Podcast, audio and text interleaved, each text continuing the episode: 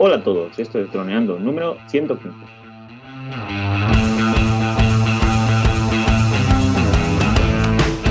Bienvenidos a este viernes 8 de febrero al podcast de temática dron, en el que aprenderás a ganar dinero con tu dron. En el programa de hoy vamos a hablar sobre los vuelos de prueba. Pero antes recuerda que nos puedes contactar por Facebook, vía web en droneando.info o vía mail en contacta.droneando.info. Como siempre, estamos Cayetano Solano, especialista en drones, y yo, ayuda especialista web y en proyectos digitales.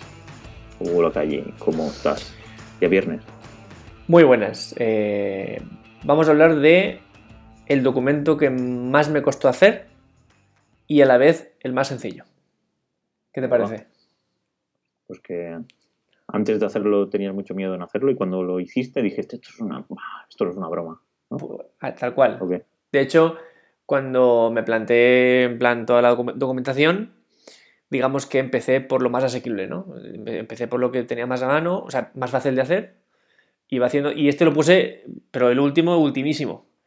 Y llegué incluso a bloquearme. Y cuando, cuando por fin salté esa valla, pues me vi como un tonto y dije, pues esto es súper fácil.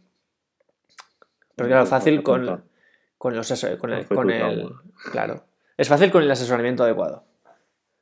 Genial. Así que nada. asesora no.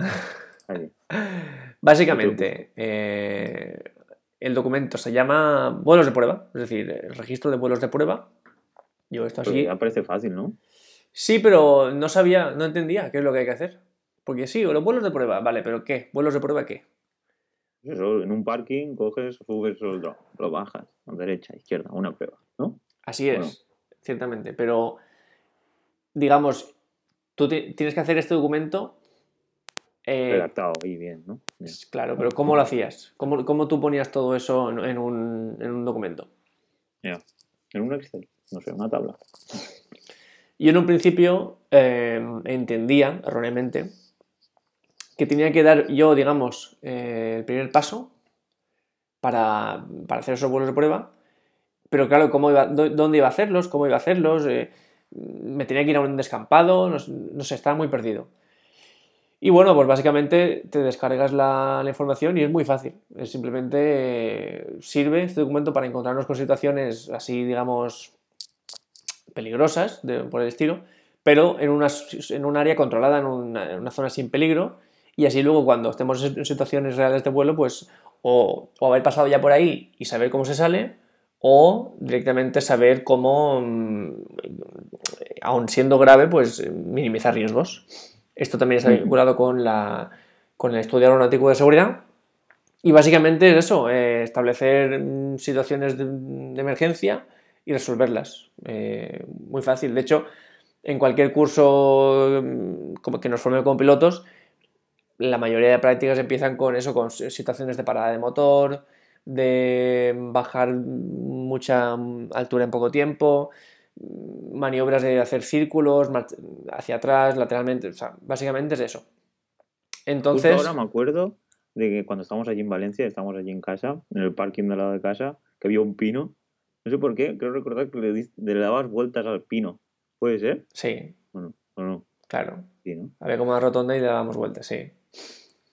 Claro, eso, por ejemplo, eso sí, son maniobras digamos, de, control, de, entender la, aeronave. Y entraría dentro de una de las dos categorías que, conforman este documento, que es maniobras normales. Tenemos maniobras normales por un lado y luego maniobras anormales, que, que serían, digamos, situaciones de emergencia. Entonces, en este documento vuelos de prueba tenemos que poner nuestros datos, nuestro tipo de aeronave, si es a la fija, multirotor, helicóptero, aerostato, pero bueno, eso no creo que nadie o muy poca gente lo, lo gaste nombre y DNI, tipo de vuelo, si es VLOS o BVLOS, recordemos BVLOS, eh, que podemos perder, el contacto con, la aeronave. Por supuesto, marca de dron, eh, número de serie, peso, todo. Y luego, decir dónde vamos a ubicar el vuelo, es decir, eh, dónde vamos a hacerlo, descripción de la zona, altitud y pues simplemente poner una zona, por ejemplo, yo puse zona rural sin población, nidificaciones a 50 metros sobre el nivel del mar básicamente que es una, zona que hay aquí en, nuestro pueblo. Eh, fecha, mm, digamos, el día y la hora en la que se hacen los vuelos, cosa que a mí me resulta un poco eh, extraña porque pues es que no hay, no hay, nadie controlándome, yo aquí puedo hacer lo que me dé la gana y luego escribir otra cosa. Y aquí eh, no, digamos, ¿quién me va a controlar? Pero es que resulta que este documento es más para mí como piloto que para que, para que alguien vea lo que yo he hecho. Siempre es más que yo, lo, yo hago estos vuelos para entender los límites de mi aeronave y aplicarlos luego al resto de documentos. Lo que buscan es que estés seguro en ti mismo. Eso es. Entonces, poner condiciones de viento y de visibilidad, hablar un poco del dron, eh, eh, la carga de pagos, es decir, el peso que lleva, que en, el caso del Phantom es una cámara, tipo de mm, vuelo que vamos a hacer en cuanto si es eh, fotografía, filmaciones, levantamientos aéreos, y ya vamos a el tipo de maniobras. Maniobras normales, que esto simplemente es pues todas las maniobras que se hacen en un curso, en plan despega, mantén vuelo y aterriza, mm, despega de la vuelta y aterriza, haz un círculo, mm, practica una parada de motor, no sé, etc. lo que se nos ocurra hay que hacerlo aquí para ver si nuestra nave responde bien. Y luego, las que son un poco más eh, extrañas, que es maniobras anormales o de emergencia, pues por ejemplo, simulación de fallo del sistema automático del control de vuelo. ¿Esto qué significa? Buena pregunta. ¿Qué significa? Pues simulación de fallo del sistema automático de control de vuelo es que tenemos que simular que nuestro sistema automático de control de vuelo falla. En este caso, pues nuestro eh, GPS. Eh, como en el Phantom, por ejemplo, tenemos la posibilidad de volar con GPS, pero también de volar en modo ATI, es decir, sin GPS, pues es tan fácil como volar en modo ATI y entender cómo se comporta la aeronave, que es algo que si nos acostumbramos a, volar siempre con GPS, cuando volemos con ATI vamos a flipar porque el dron va a empezar a moverse sin nosotros decirle nada, se va a balancear con el aire, cualquier turbulencia lo va a mover y imaginamos, imagínate que tú aprendes a volar en GPS, siempre todas las maniobras las dominas con GPS y luego un día en medio de un trabajo pierdes señal y, el dron empieza a moverse y no entiendes por qué, ni, ni siquiera tienes los mecanismos para controlarlo, ¿no? Entonces es importante que esto lo hagamos Claro. Es importante que esto lo hagamos. Para empezar, como hemos dicho siempre, es muy recomendable aprender a volar con un dron pequeño que no tenga nada de GPS ni nada, porque ahí nos vamos a, entender muy bien con, los movimientos del dron. Pero bueno, aun con eso, luego hay que hacer pruebas sin GPS para entender un poco cómo se mueve nuestra aeronave, ¿no? Entonces, por ejemplo, eh, hacer eso, vuelos con modo ATI. Entonces, básicamente, pues eh, lo que yo pongo en el documento se, llevaron a cabo las simulaciones de fallo del sistema automático de control de vuelo, así como la realización de vuelo en modo ATI, que es decir, sin GPS, y en todo momento el piloto fue capaz de retomar el control de la aeronave de acuerdo con los procedimientos de seguridad y con las características de seguridad de la aeronave. Y luego ponemos abajo, esto ocurrió igual en todos los vuelos. ¿Por qué? Porque tenemos que hacer esto varias veces, siempre. Em, siempre para, entender. Ya digo, esto es, es que no tenemos, esto está un poco feo, pero es que no tenemos ni que hacer los vuelos porque es algo que nadie nos va a controlar. Simplemente es que entendamos nosotros nuestro, nuestra nave. De hecho, cuando vayamos a redactar este documento, ya habremos hecho pruebas con, nuestro, con nuestra nave a modo de ocio, ya habremos probado la mayoría de cosas. Por ejemplo, la siguiente, simulación de pérdida de radioenlace de mando de control. Pues fácil, forzar una pérdida de radioenlace, eh, pues meter un, objeto entre el dron y la aeronave o, irnos muy lejos y ver qué pasa, que en nuestro caso ya sabemos, es vuelta a casa automática y em, incluso antes de llegar a casa por hacer cercanía de la aeronave, la señal volvió a conectarse y se pudo retomar el control, ¿no? Entonces, y la frase, la última igual, esto ocurre igual en todos los vuelos, así que, por ejemplo, de ese estilo de, operaciones. Siguiente simulación, simulación de pérdida posicional de la aeronave, ¿vale? Esto, digamos que es, em, nosotros entendemos que la aeronave está en un sitio, pero cuando vamos a comprobarlo no está en ese sitio. Hemos perdido la posición. Ante esta situación de pérdida de posición de la aeronave, los sistemas de seguridad de la aeronave permitieron mantener el control remoto en todo momento. Entonces, ¿esto qué significa? Que con nuestra aeronave, porque recordemos que hemos hecho este registro de vuelos de prueba vinculado a un tipo de aeronave, que es el Phantom 4. Entonces, ya estamos contando con el GPS, con, con el GLONASS, con todo eso. ¿Y qué, tenemos que decir? Pues que cuando hemos intentado perder esa posición, o cuando se ha perdido, entre comillas, la misma aeronave pues nos redirige, nos cambia, nos dice dónde estamos realmente y en todo caso podemos volver al mismo sitio siempre. Entonces, bueno, pues lo ponemos ahí. Y básicamente ya está. Luego si queremos hacer alguna maniobra de emergencia más y especificarla, la podemos hacer, pero poco más. Le ponemos... Eh, verificamos que la terminación de vuelo inmediata mm, va bien, es decir, que se apaga la aeronave. Y nada, firmamos lugar y fecha, nombre y apellidos y a enviar a Agencia Estatal de Seguridad Aérea, Avenida General Perón 40, Puerta B, primera planta, 28020 Madrid. Y... Pues bueno, fácil y para toda la familia.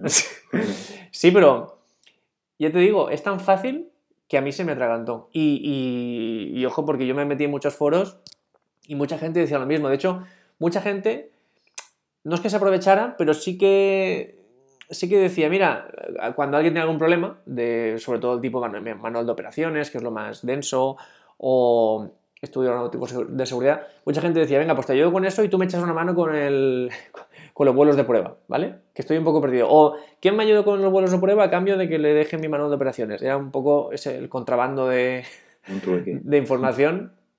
Y, y ya te digo, no me pasó a mí solo, porque es algo que ellos tratan como muy importante, que decir, ostras, tienes que hacer los vuelos de prueba, parece que tengas que pedir permiso a esa, que ellos te digan, sí, los puedes hacer, con esa nave, ve a hacerlos. Parece que tengas que ir a un sitio controlado, en plan, a un, eh, a un lugar de vuelo controlado, a que alguien te controle cómo los haces y que te diga, pues sí, eso es así, es cierto, eso está pasando, venga, lo firmo yo también. Y no, es algo que tienes que hacer tú en tu tiempo libre, bueno, tu tiempo libre, en tu tiempo, eh, firmarlo y ya está. Así que nada, si, alguien estaba agobiado con esto, pues le acabamos de alargar la semana por lo menos. Y... Pero una cosa, filmarlo, ¿te refieres a una cámara de, con un trípode para grabarlo? No, que tú vayas a un lugar donde hay un instructor que te vea hacer todo esto y que cuando acabes y efectivamente todo se haya hecho según tú dices, que él también firme el documento. Ah, como diciendo, esto es cierto, esto ha pasado así. Pero bueno, que eso no se tiene que hacer así, ¿no? ¿O sí? No, no, pero es lo que yo pensaba que se tenía que hacer. Ah, ya, ya, ya. Claro, claro. Entonces, pero no, no se tiene que hacer. Así que nada, esperamos, esperemos que le hayamos dado una alegría a alguien. Pues sí, si alguien se encuentra en esa situación de ya estar terminando la documentación, ¿no? Porque esto al final es el último paso. bueno, mm, yo lo dejo al final, pero no tiene por qué. O sea, el, último paso es lo único que nos queda por ver, porque hemos visto ya manual, manual de operaciones, caracterización de la aeronave, estudio aeronáutico de seguridad, eh, hoy vuelos de prueba, hemos visto casi todo. Nos falta por ver los dos documentos que son, digamos, lo más parecido que tendremos a un carnet de conducir de drones, que son apéndices A1 y A2, que seguramente los comentaremos la semana que viene. Y con esto estaría toda la documentación de, para presentar a esa. Y el último paso sería este. Bueno, el último paso no, porque el A1 y el A2, uno sirve para hacer el primer envío a esa y que nos lo devuelva sellado, y el, y el otro sirve para hacer el segundo envío. Entonces, son los dos últimos, digamos, documentos de cada, de cada envío. Así que, bueno, trataremos esos dos y cerraremos toda la documentación detallada, paso por paso, de, AESA. Pues genial. Pues ya esperemos ese momento para poder terminar nuestro, nuestra documentación y ya poder ser un super droner profesional. ¿no? super pilotos. Así es. Así que Autónomo y empezar a pagar y que nos paguen. Ya, cobrar. y que nos paguen a tiempo. Eso es importante. Ah, de eso ya hablaremos. Cómo hacer el contrato para que nos paguen. Ahí está.